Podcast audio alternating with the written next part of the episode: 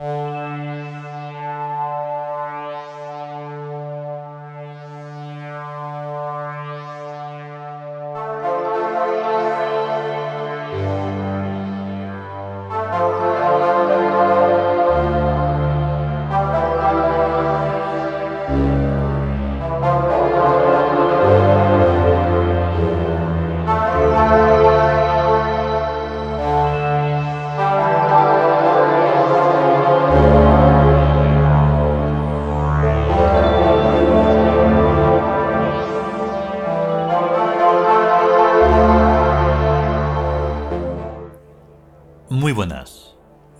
Bienvenidos a el Meditarium de...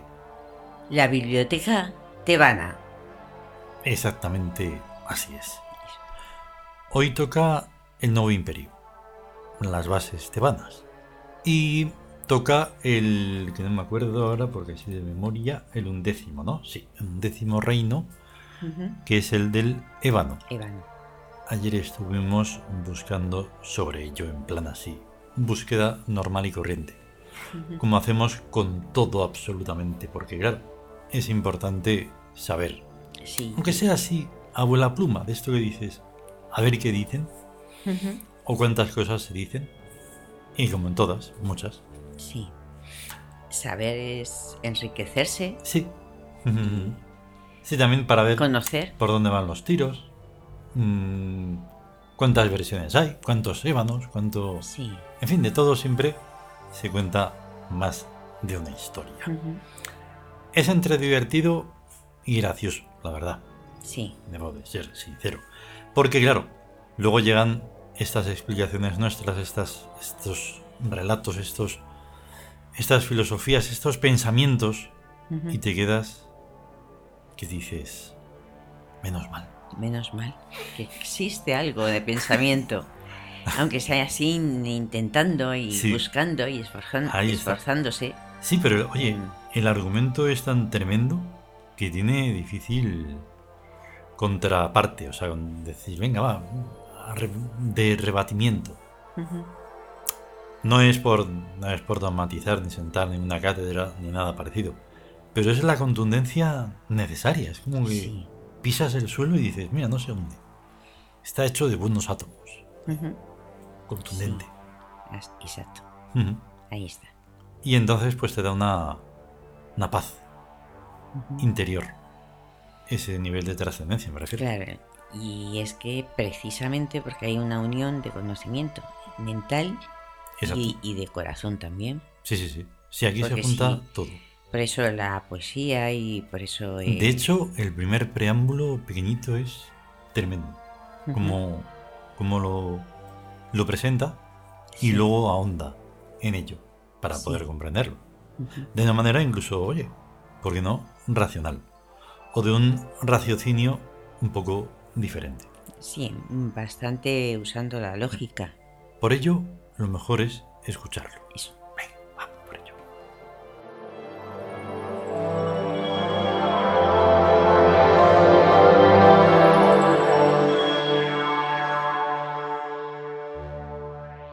El nuevo imperio.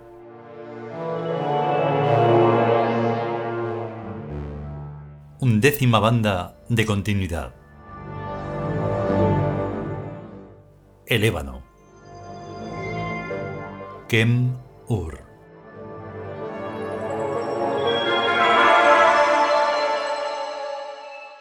Los jardines de Kem Ur tienen árboles de ramas retorcidas, ebrios de danza inmóvil, de negro y suave corazón bajo la música. Muertos en sí mismos, los jardines de Kem Ur viven hacia adentro de su espectral espesura que refleja los dorados rayos del lejano sol. Espejismo de selvas y nieves, cada paso hacia adentro es una inmensa y distinta lejanía, mas todo está aquí.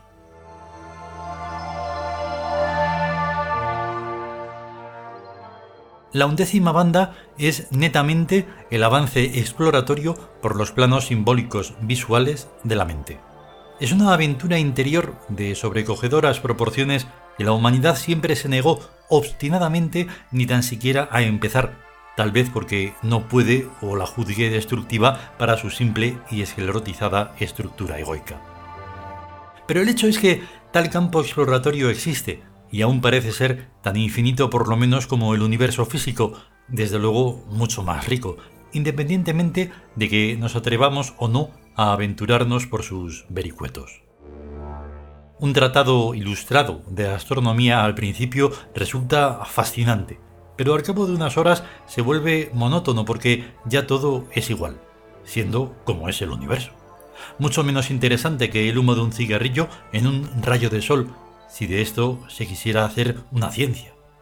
Pero aquello que concibe todas las cosas, lo que da conformidad o insatisfacción para poseer el presente o proseguir la búsqueda, aquello que vertiéndose al exterior produce el conocimiento, la mente, es algo más que un siervo mal pagado, aunque ciertamente aún no ha conseguido la emancipación. Desde que el hombre está sobre la tierra, ha apreciado siempre más un pedazo de metal que un pensamiento. También, desde que hay gallinas en el planeta, éstas aprecian infinitamente más un puñado de maíz que otro de diamantes. Cuestión de estructuras. La décima banda conduce más directamente que otra alguna a las construcciones interiores de la mente, arquitecturas vivas de un mundo intemporal que acaso tuvo su pasado pero que ciertamente tiene su futuro. Un mundo intensamente mental en el que estorba para llegar a ser la actual biología de los cuerpos. Un mundo que antes que nada exige inmortalidad y que da, como el más visual de sus premios, la belleza. Sin embargo, y aun siendo infinito, ese mundo es solo un aspecto de las bandas de continuidad. Lo vieron los egipcios, los aztecas, los mayas, los gemers. Lo vieron y lo plasmaron en la medida de sus posibilidades técnicas, pero su incomparable realidad permaneció íntegra e incontaminada y permanece a la espera de un nuevo despertar biológico. Porque lo curioso es que está aquí, delante de los ojos, en la pura geometría de todas las cosas, apenas tras la delicada y fragilísima barrera de la valoración. El pensamiento humano ve todas las cosas de su mundo como si cada una llevara colgada la etiqueta del precio es un pensamiento exclusivamente valorista. Pero las cosas tienen líneas, superficies, volúmenes, colores, situaciones, que en nada dependen de su valoración. Son una geometría de muchas dimensiones profundamente onírica. Y como tal, profundamente enraizada en la vitalidad. Necesitamos mil años, no para perder el tiempo viajando entre los astros en la santa cruzada de extender el sarampión sino para llegar inmóvilmente a todas partes sobre el tiempo y el espacio y la muerte.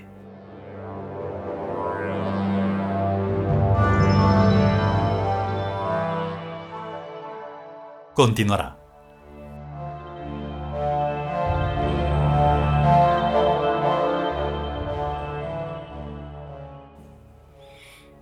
Complejo, pero eh, es lo que es. Es muy, muy claro en, desde, la apreciación. desde el principio hasta el final. Y desde el principio se está haciendo referencia, con la explicación y el ejemplo del ébano, de la inmovilidad. Y eso nos lleva a muchos planteamientos que incluso hemos dejado como caer en el oráculo del día. Sí. Con eh, como lo, lo que hemos comentado, sobre sí, Egipto. sí, y en pensamientos. Todo está relacionado siempre. Siempre. A más pongamos atención, veremos que más se da esa relación. ¿Vale? Por eso es tan importante comprender AUK. Entonces, aquí, cosas a destacar. Sí, o sea, que la existencia del verdadero mundo o realidad, que no es material, no es física, sino que es psíquica y metafísica. Exactamente. Exactamente, por eso estamos tratando el tema de las bandas de continuidad a través de unos reinos que son muy dispares, pero que son de lo más físico. No, exactamente, pero eh, están, están en lo físico, pero eh, es como abrir una puerta y entrar en una ciudad Hmm. donde te crees que no había nada. Claro. Pues además esa ciudad es eterna, Mm. es de una solidez tremenda, pero no material. Porque la existencia, sí, vale, o sea, el humano lo ve solo materialidad. Pero el espacio interior es enorme, es mucho más grande el espacio interior que lo que vemos de él. Y entonces por dentro, ahí están las estru- estructuras que se mencionan y que realmente hay un... No es, tan, no es un movimiento lineal, No, no, no. no. pero es un movimiento No, estru- de estructuras. En lo que digo del preámbulo poético, por decirlo de alguna manera, es poético, pero de una sobre una realización. Vale. Porque cada paso hacia adentro es una inmensa y distinta lejanía. Más todo está aquí. Sí, Y finalmente, lo de la, de lo- lo de la inmovilidad. O sea, conseguir eso. Y claro, la referencia a la música y el rayo, o sea, los rayos Sí. del lejano sol. sí, Todo eso sí, muy bello y muy bonito, pero es que es así. es así. Y nos podemos imaginar una estatua, dices, es, no se mueve, entonces no está viva, Mm, es, tiene, no necesita moverse, sino ella está viendo todo lo que se mueve. Ahí está. Eh, Se van moviendo cosas y ella permanece en un presente Claro. perfecto. Y necesitamos esta supra alegoría para eh, confrontar ese mundo tan físico y tan lleno de precios. De etiquetas colgadas Ahí ahí. está, esto es todo. esto, esto es lo otro, esto, Pero y- hombre, que hay mucho más allá.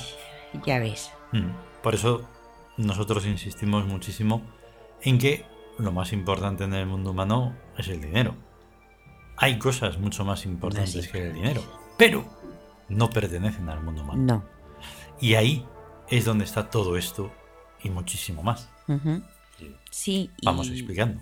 Y el mundo humano piensa que lo que percibe por los sentidos es lo real. Mm, O sea, sin ver que ellos mi- mismos son proyecciones Claro, de, de, de los arquetipos. sí, sí, sí. Son proyecciones. Esto es todo un, un mecanismo alucinante en el que se van... O sea, desde lo más simple, ¿eh? desde lo más simple a lo más complejo.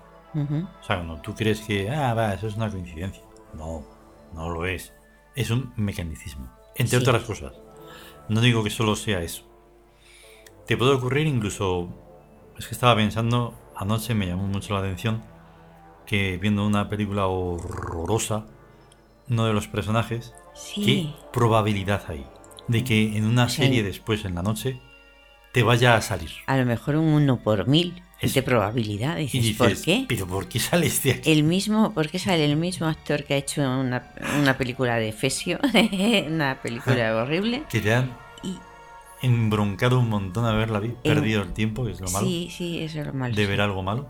Y de repente, entonces, pues pongo este ejemplo como ejemplo simple, ¿vale? Sí, Pero luego están los otros que son más complejos, más difíciles de ver. las sincronicidades. Sí, Y eso del, pues un vuelo de, de un águila que se conjunte con algo que hayamos podido tratar, un texto, cosas así. exacto, exacto. Y otras muchas que no, vamos, no se me, no se me ocurre ni el ejemplo ahora mismo. Ah, ahí está, es que hay montones de, de símbolos que están... Bueno, sí se me ocurren. Sí. Sí, Hoy, que está entre los dis- distintos regentes del Tawin, que está Sui, y cuando se dan mm, situaciones que están relacionadas con la muerte y tal y cual, sí, cuando las ves mm, como la muerte y pum, y se acabó, pues no hay nada que ver. Pero cuando la muerte tiene mucho más, porque está la reencarnación, está el viaje de Osiris, está todo un universo ahí para poderlo enfocar de una manera diferente, pues dices, ostras, que sí.